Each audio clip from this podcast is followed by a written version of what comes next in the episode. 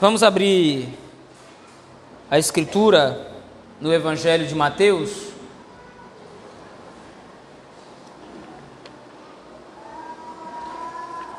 No capítulo 16.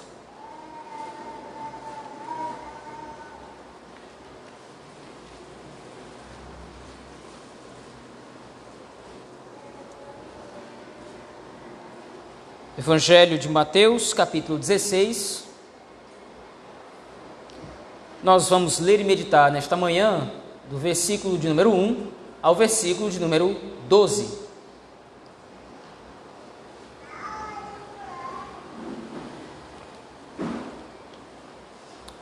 Evangelho de Mateus, capítulo 16, versículos do 1 ao 12. Assim nos diz o texto da Escritura. Aproximando-se os fariseus e os saduceus, tentando, pediram-lhe que lhes mostrasse um sinal vindo do céu. Ele, porém, lhes respondeu: Chegada a tarde, dizeis: haverá bom tempo, porque o céu está avermelhado. E pela manhã, hoje haverá tempestade, porque o céu está de um vermelho sombrio. Sabeis, na verdade, discernir o aspecto do céu e não podeis discernir os sinais dos tempos? Uma geração má e adúltera me pede um sinal e nenhum sinal lhe será dado senão o de Jonas. E deixando-os, retirou-se. Ora, tendo os discípulos passado para o outro lado, esqueceram-se de levar pão. E Jesus lhes disse: Vede, acautelai-vos do fermento dos fariseus e dos saduceus. Eles, porém, discorriam entre si, dizendo: É porque não trouxemos pão. Percebendo, Jesus disse: Por que discorreis entre vós, homens de pequena fé, sobre o não terdes pão? Não compreendeis ainda, nem vos lembrais dos cinco pães para cinco mil homens, e de quantos cestos tomastes? Nem dos sete pães para quatro mil, e de quantos cestos tomastes? Não compreendeis que não vos falei a respeito de pães, e sim acautelai-vos do, do fermento dos fariseus e dos saduceus? Então entenderam que não lhes dissera que se acautelassem do. Aliás, então entenderam que não lhes dissera que se acautelassem do fermento de pães, mas da doutrina dos fariseus e dos saduceus. Amém. Vamos orar ao Senhor nosso Deus nesse momento. Pai bondoso, Deus de misericórdia, pedimos que o Senhor nos ajude através da tua palavra, limpa de nossa mente toda a distração, preocupação, Senhor, possamos nos concentrar no culto público, na exposição da Escritura, a fim de sermos pastoreados pelo Senhor por meio dela. É o que te rogamos, em nome de Jesus Cristo, teu Filho. Amém. Meus irmãos, como nós temos visto nessa quinta sessão do Evangelho de Mateus, que vai ali do capítulo 14 até o final do capítulo 17, Mateus está preocupado em demonstrar a identidade do Messias a partir da ótica da fé dos seus discípulos ou das pessoas que estão ao seu redor. Mateus faz essa abordagem através de um certo balanço que nós temos visto desde o começo do capítulo 14. Por exemplo, se você voltar àquele primeiro texto, no capítulo 14, você vai ver que o texto começa falando da confusão de Herodes em reconhecer ou não reconhecer, no caso, quem é o Senhor Jesus Cristo. Ao passo que os seus discípulos, posteriormente, mesmo com certa dificuldade, o fizeram. No capítulo 15, a temática retorna a mesma só que agora o contraste é entre a arrogância dos fariseus e a humildade da fé da mulher cananeia. E aí então, entre essas duas narrativas, você tem dois milagres muito semelhantes, que é a multiplicação de pães e peixes, que aconteceu no capítulo 14 e aconteceu também no capítulo 15. Agora, no capítulo 16, vai haver um outro balanço. Agora nós vamos ver a primeira parte desse contraste, que é do versículo 1 ao versículo 12, através da postura dos escribas e dos fariseus, aliás, dos fariseus e dos saduceus, e depois nós vamos ver a partir do versículo 13 a confissão de Pedro. Voltando aqui os olhos ao texto, versículo 16, aliás, no capítulo 16, versículo 1, o texto introduz a aproximação de dois grupos até Cristo, né? ou tentando eles falar com Cristo, aproximando-se os fariseus e os saduceus. É interessante a descrição que o evangelista faz desse texto, apresentando esses dois grupos, porque esses dois grupos são grupos rivais dentro da cultura de Israel. Os fariseus eram homens extremamente espiritualistas e, além disso, eram homens extremamente apegados à tradição dos anciãos. Não é que eles eram apegados à, à, lei do Antigo Testamento, eram também, mas essa interpretação era equivocada, como nós vimos à luz de outros textos. Mas eles eram homens apegados à tradição dos anciãos. Os saduceus, por outro lado, eram homens o contrário. Eles eram homens extremamente literalistas, eles não acreditavam, por exemplo, nos espíritos, eles não acreditavam na ressurreição dos mortos, e eles eram homens que rejeitavam a tradição dos anciãos. O interessante agora é ver esses dois grupos unidos debaixo de um mesmo propósito. E qual é o propósito? A continuação do texto nos diz: eles estavam tentando a Cristo. A palavra aqui que Mateus usa no grego original para tentar é a ideia de provar se de fato algo é real ou experimentar alguma coisa a fim de conhecer aquela coisa. Naturalmente, a intenção dos fariseus e dos saduceus aqui não é simplesmente sondar ou examinar Jesus Cristo, é tentando ou tentá-lo no sentido negativo da palavra. A interpretação mais coerente, então, desse termo aqui é que os fariseus e saduceus eles estão preocupados em expor que Cristo é uma fraude. Eles estão preocupados em tentar demonstrar que o Senhor Jesus Cristo, na verdade, é um enganador, um embusteiro. E aí, então, como objetivo final, eles pedem que Cristo lhes conceda um sinal. Ao que Jesus Cristo responde a eles, a partir do versículo 2, o 3, expondo a própria falta de lógica desses dois grupos. Eles conseguiam discernir o tempo e as estações, como diz aí no versículo 2. Chegada a tarde, vocês dizem que haverá bom tempo, porque o céu está avermelhado, um indicativo de que no outro dia provavelmente haverá sol ou vocês conseguem, olhando para o tempo, discernir que vai haver uma tempestade quando vocês enxergam o céu de repente de outra cor. Vocês conseguem discernir todas essas coisas, mas vocês não conseguem discernir os sinais dos tempos? É a pergunta de Cristo no final do versículo 3. O ponto em questão é que esses dois grupos, apesar de serem muito apegados à lei do Senhor, é claro, cada um à sua maneira, esses grupos agora não estão conseguindo interpretar o óbvio. Eles pedem a Cristo um sinal vindo do céu, quando na verdade o próprio Cristo é esse sinal. O que Mateus então começa a introduzir à luz desse capítulo 16 é a intensidade e a profundidade da incredulidade no coração do homem. Nós já vimos, à luz dos textos passados, que o homem natural não consegue produzir em seu coração fé suficiente para crer em Cristo, ou não consegue simplesmente produzir fé de maneira nenhuma. Mas agora Mateus está demonstrando o quanto isso é verdade e a intensidade dessa impossibilidade. Os fariseus eram homens, homens estudiosos, homens que gostavam de se achar muito santos, mas eles não conseguiam discernir um palmo à frente do nariz. Cristo estava diante deles, mas eles não conseguiam entender que Cristo era de fato o Messias, então lhes pediram um sinal. Os saduceus também eram homens que se consideravam grandes intérpretes da lei, rejeitando a tradição dos fariseus, rejeitando a tradição dos anciãos. Mas também estes não conseguem discernir quem é Cristo. A identidade do Messias estava oculta a estes dois.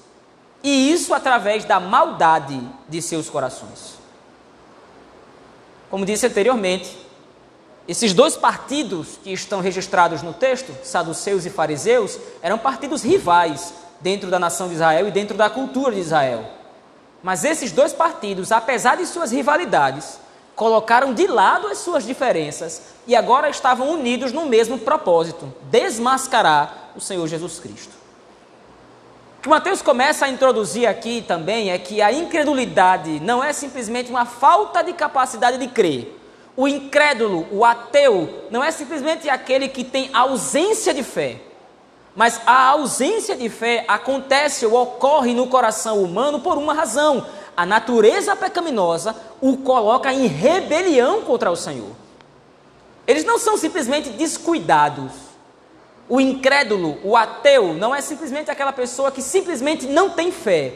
É aquela pessoa que está em rebelião contra o Senhor, como coloca aí o texto, através desses dois partidos.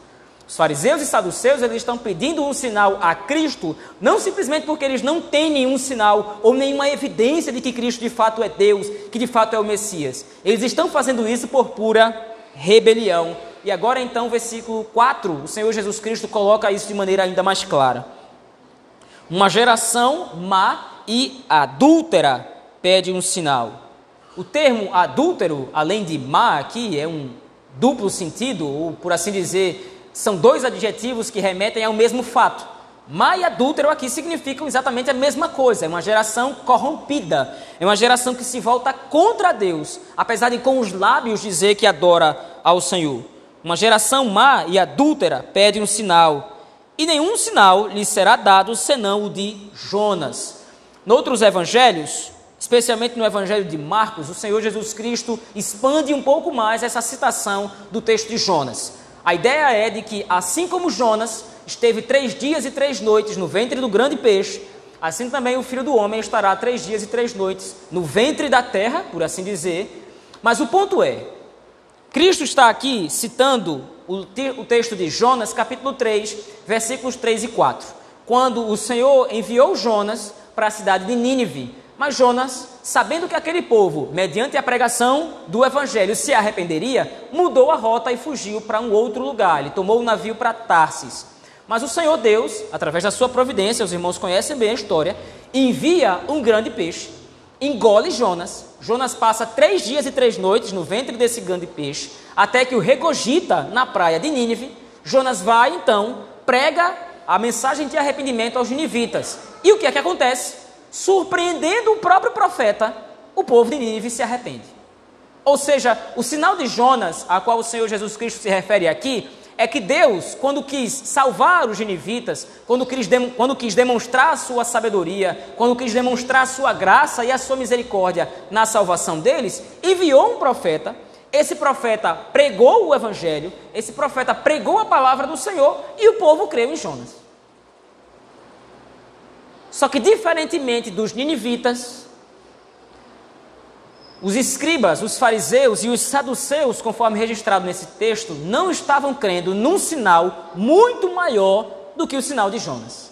Porque agora o próprio Cristo, o próprio Messias, estava sendo enviado àquelas terras e ele agora estava pregando o evangelho assim como Jonas fez.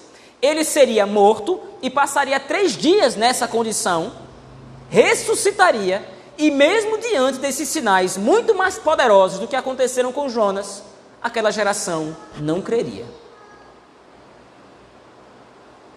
Mesmo o próprio Deus agora descendo em Cristo Jesus, na segunda pessoa da Trindade, testificando as palavras de salvação, testificando do Evangelho, inclusive sendo Ele o maior sinal da salvação, aquelas pessoas não creriam. Esses homens não creriam neles. Essa primeira sessão, desses versículos de 1 a 12, então nos demonstram a intensidade da incredulidade. O coração do homem é terrivelmente corrupto, o coração do homem é terrivelmente mau, e a sua incredulidade não é simplesmente fruto do descuido, a sua incredulidade é uma atividade de rebelião contra Deus. Mas, na segunda parte, Mateus agora vai expandir essa noção demonstrando um outro aspecto da incredulidade, a corrupção e a contaminação com a incredulidade. Veja aí a partir do versículo 5. Ora, tendo os discípulos passado para o outro lado, esqueceram-se de levar pão. E aí então agora há uma grande discussão entre Jesus e os discípulos. Isso porque os discípulos estavam muito preocupados pelo fato de terem esquecido o pão. Nós agora vamos empreender uma grande viagem ou nós vamos passar para o outro lado, vamos continuar percorrendo as terras de Israel, mas nós nos esquecemos do alimento. Como é que agora nós vamos nos sustentar? Como é que agora nós vamos nos alimentar ao longo dessa viagem? Mas no versículo 6, o Senhor Jesus Cristo dá um, aviso, ou o Senhor Jesus Cristo emite uma fala aparentemente desconexa do contexto. Ele diz: Vede e acautelai-vos do fermento dos fariseus e dos saduceus a palavra de Cristo não parece fazer sentido de acordo com o contexto. É tanto que os discípulos, agora, no versículo 7, começam a achar que a resposta dura de Cristo é porque eles esqueceram do pão, como se de fato Cristo estivesse de alguma forma punindo ou de repente chamando a atenção dos discípulos por terem se esquecido de algo tão elementar à sua viagem. Mas não é quanto a isso que Cristo estava falando, não era sobre isso que Cristo estava falando, estava comentando com eles. O que Cristo estava dizendo é que os discípulos estavam sendo tão incrédulos quanto os fariseus e os saduceus. Isso porque o Senhor Jesus Cristo lembra nos versículos posteriores, né?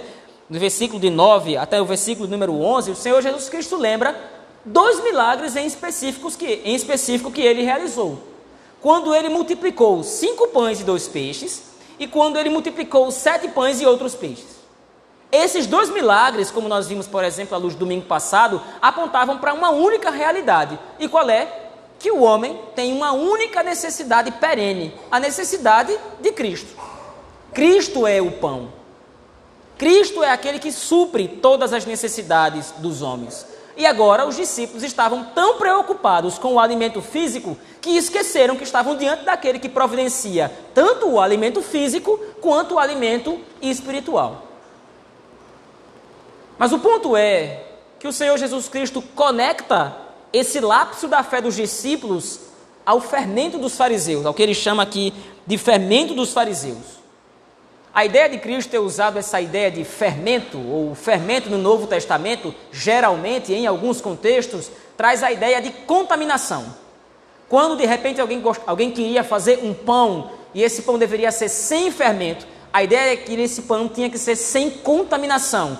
Esse pão deveria ser natural, ele deveria ter o seu crescimento natural, uniforme, sem qualquer tipo de contaminação com outro tipo de material. No frigir da questão, no cerne da questão, o que Cristo coloca é que a incredulidade dos fariseus é contaminativa. A incredulidade dos homens contamina o coração dos próprios agentes do reino. Naturalmente nós precisamos entender o contexto disso aqui. Cristo não está dizendo que de repente um eleito, um agente do reino, pode deixar de ser um agente do reino porque ele agora foi contaminado com a incredulidade.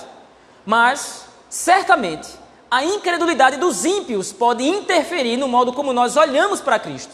Veja, por causa dos cuidados da vida, por causa da grande preocupação que eles estavam tendo com o alimento, os discípulos se esqueceram que estavam diante do Messias. Os discípulos se esqueceram que estava diante do próprio Deus.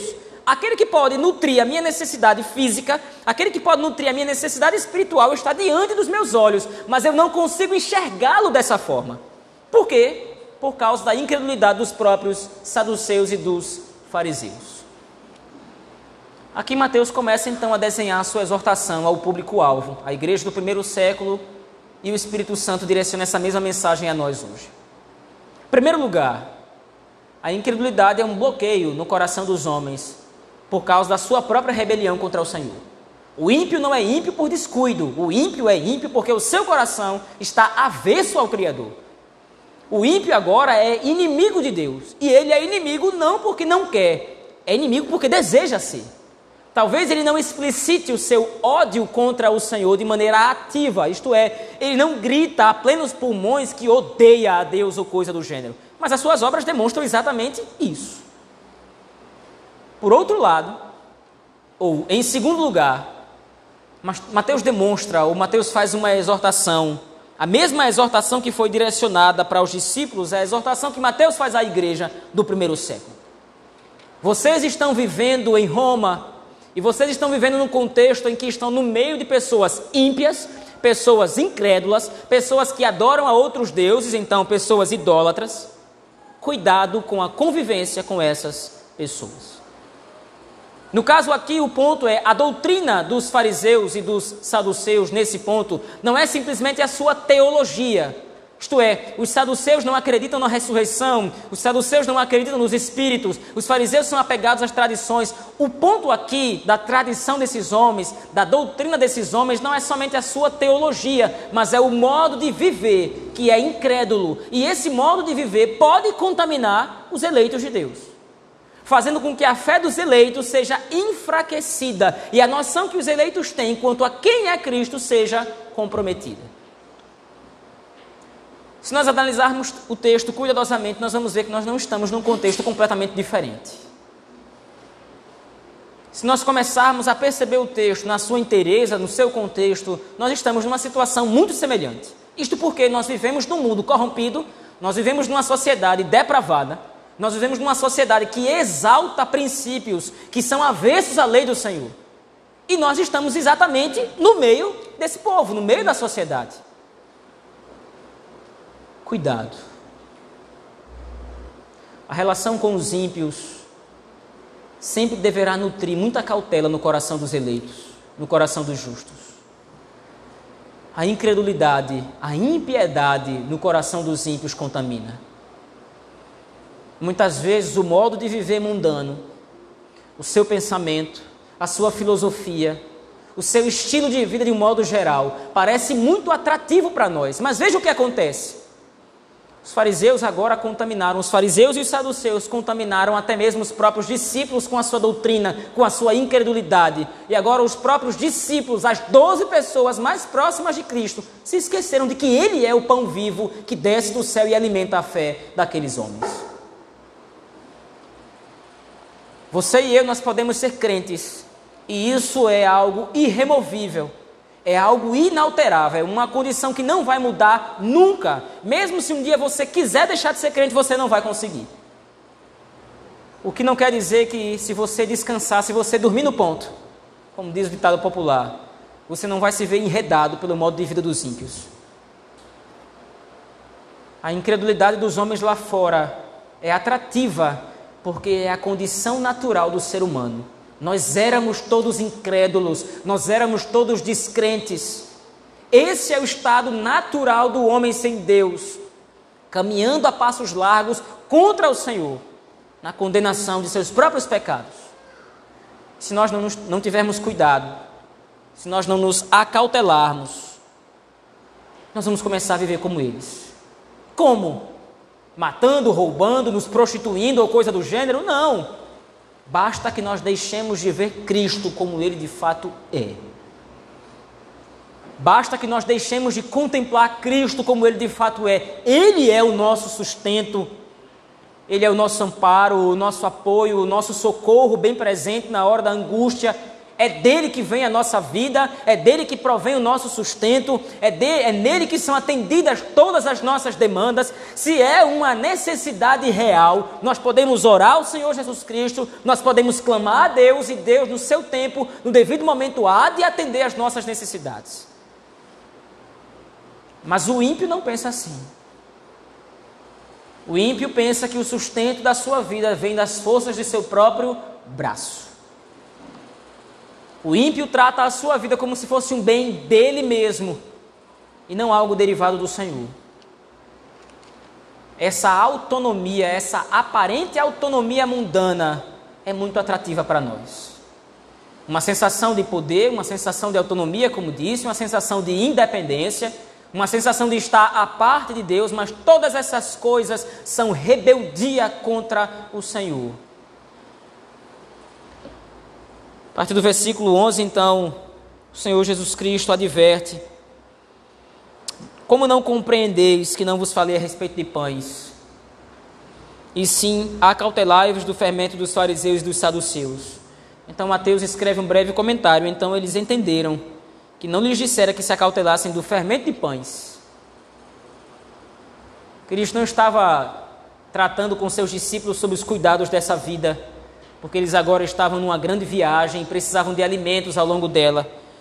Cristo estava tratando de uma condição ou de uma situação muito mais necessária, de algo muito mais emergencial, mais do que o pão físico, mais do que o alimento físico, mais do que o sustento dos nossos corpos, é o sustento da nossa alma.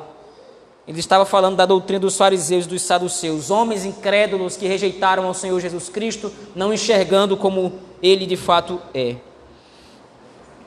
Texto de Mateus, capítulo 16, versículos de 1 a 12, meus irmãos, resume para nós algumas verdades, como disse antes. Primeira delas, a incredulidade é uma poderosa ferramenta da manutenção dos ímpios em seu estado de impiedade. Nós vimos, por exemplo, que no capítulo 14, Herodes também se mantém incrédulo. Mas Herodes se manteve incrédulo por causa de Herodias, sua mulher que além de não reconhecer quem era João Batista, estava se rebelando contra o reino dos céus, rejeitando aquele profeta. E agora então, Herodias, mulher de Herodes, foi usada como instrumento divino para que Herodes fosse mantido na sua incredulidade. Então, de fato, a não fé ou a falta de fé no coração dos ímpios, ela pode ser resultado de uma ação externa. É possível que o ímpio nunca vá alcançar o evangelho porque Deus o impede ativamente de alcançar. Deus separou os seus eleitos e quanto a estes o Senhor Jesus vai salvá-los. A fé vai chegar aos seus corações mediante a pregação do evangelho. Mas nem sempre Deus usa artifícios externos para manter os ímpios longe do Evangelho. Basta que Deus use a natureza enganosa de seus próprios corações. Como é o caso dos fariseus e dos saduceus no texto de Mateus 16. Deus não usou nada fora deles. Usou sua própria corrupção. A inveja dos fariseus, a arrogância dos saduceus, o seu orgulho, a sua pseudo-moralidade ou a sua falsa moralidade Todas essas coisas foram instrumentos de Deus para manter os réprobos em sua reprovação. Tanto quanto a igreja do primeiro século, nós também precisamos entender isso. Muitas vezes nós pregamos, pregamos, pregamos e a pessoa não se converte? Por que, que muitas vezes nós testemunhamos do Evangelho várias vezes para uma mesma pessoa e essa pessoa simplesmente não chega a Cristo? É possível que não seja um eleito. É possível que Deus esteja usando a natureza corrupta de seu próprio coração como uma venda para que não lhes resplandeça a luz do Evangelho. Em segundo lugar, e é a advertência mais intensa que Mateus faz no texto, conforme também nós já temos visto. Embora a salvação na nossa vida seja algo inalterável, cuidado com a relação com os ímpios. O texto não está dizendo, e você não vai encontrar isso em lugar nenhum das Escrituras, que você não pode ter um amigo ímpio, que você não pode ter um colega de trabalho ímpio, que você não pode ter um patrão ímpio. O texto está dizendo é que existe um bloqueio, deve haver um muro na relação entre o ímpio e o justo. Um muro tal que o impede de de repente se inclinar aos costumes pagãos, aos costumes ímpios lá fora, porque esses costumes, esses hábitos vão enfraquecer a nossa fé. Não estou dizendo que nós agora devemos nutrir no coração uma espécie de desejo ou então uma espécie de sentimento que nos coloca como superiores ao ímpio. Tá vendo? Nós somos muito melhores que os ímpios. Não, nós éramos ímpios também. Nós éramos pecadores no sentido de que estávamos entregues aos nossos próprios pecados. Nós estávamos corrompidos, então em nenhum momento a Escritura nos encoraja a nos orgulhar da nossa condição de eleitos agora como muito superiores aos ímpios. Não. Mas a minha relação com o ímpio deve estar debaixo da Escritura. Eu devo testemunhar do Evangelho sem ser influenciado pela sua doutrina. E qual é a doutrina do ímpio? Incredulidade. Como disse antes, a incredulidade é rebelião contra o Senhor. Não é que ele simplesmente não crê, é que ele é inimigo de Deus. E a sua inimizade contra o Senhor agora vai se demonstrar através das suas obras. Obras muito encantadoras para nós, algumas vezes. O ímpio parece viver melhor, o ímpio parece ser mais feliz, o ímpio parece ser mais realizado, mas todas essas coisas fazem parte da sua doutrina. Incredulidade, desvio do Senhor. Mantenha seu coração vigilante, para que de repente você não comece a ouvir a doutrina daqueles homens ou desses homens. Mantenha-se vigilante, mantenha-se atento quanto à filosofia do mundo lá fora, a filosofia dos saduceus e dos fariseus do nosso tempo, que acham que são muito sábios, que acham que são muito entendidos, que sabem como viver a vida, que sabem como se portar, como administrar os seus bens, como administrar a sua casa, como administrar o seu emprego, como administrar a sua riqueza. Os ímpios lá fora acham que de fato estão cheios de sabedoria, mas a sua sabedoria é nada aos olhos de Deus, na verdade é pecado contra o Senhor. Porque a sabedoria deles deixa de levar em consideração que Cristo é o autor da vida. Que Cristo é aquele que nos sustenta, aquele que nos orienta na nossa jornada. Nós não precisamos de bens, Nós não precisamos de roupa, nós não precisamos de calçado, nós não precisamos de bebida, nós precisamos, em primeiro lugar e acima de tudo, de Cristo. Como o Senhor Jesus Cristo nos adverte no capítulo 6: busquem o reino de Deus e a sua justiça. Todas essas coisas vão ser acrescentadas à medida que Deus assim o quiser. O perigo de dar ouvidos à doutrina dos ímpios é que nós vamos estar subnutridos na fé. O Senhor Deus nos dá todos os meios de graça para que nós possamos nos sustentar bem na fé, para que nós possamos viver de acordo com a vontade do Senhor. O Senhor Jesus Cristo nos dá a pregação da palavra, o culto público, os sacramentos, a comunhão dos santos e diversos outros meios de graça o aconselhamento mútuo, a exortação mútua, mútua, o pastoreio mútuo de um para com os outros, a santificação, diversos outros bens o Senhor nos dá para que nós possamos ser abastados, para que nós possamos ser satisfeitos na nossa vida espiritual. Mas se nós dermos ouvidos à incredulidade do mundo lá fora, nós vamos viver mendigando na fé. Nós vamos viver cambaleando e não é assim que o Senhor nosso Deus quer que nós vivamos. Eu concluo aqui, meus irmãos. Há um, uma ideia popular que diz que se nós colocarmos um fruto podre perto dos que estão bons, todos os que estão bons vão ficar podres. O que acontece no reino do céu não é muito diferente. Se nós que somos, somos bons, se nós que estamos bem diante do Senhor, tivermos muito contato com frutos podres lá fora, nós vamos aos poucos apodrecer. Nós já vivemos num mundo apodrecido. Nós já vivemos num mundo corrompido pelo pecado. Todo cuidado é pouco, a fim de que o fermento dos fariseus e saduceus do nosso tempo não nos infecte, manchando a nossa santificação, manchando a nossa fé no Senhor nos impedindo de contemplar Cristo como Ele de fato é. O pão da vida que desceu do céu para nos sustentar e nos dar vida eterna com abundância diante do nosso Deus. Vamos orar ao Senhor, meus irmãos.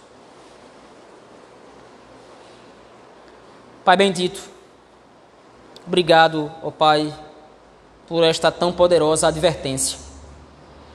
Obrigado, Senhor, pelo aviso que o Senhor nos concede não para inflar o nosso coração com orgulho, com altivez, nos achando muito melhores, nos achando muito superiores. Não é isso que o Senhor requer de nós. O que a tua palavra gera em nós é o cuidado. O cuidado de continuarmos te enxergando como aquilo que o Senhor é, o Filho de Deus, enviado do céu para nos dar vida eterna com abundância o Senhor é o nosso sustento, o Senhor é o nosso pão.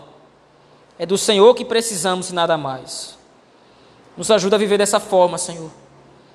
Nos ajuda na nossa fé, na nossa fraqueza, para que nós possamos te adorar e te bendizer. Assim que nós oramos e pedimos no nome de Jesus Cristo, teu Filho. Amém.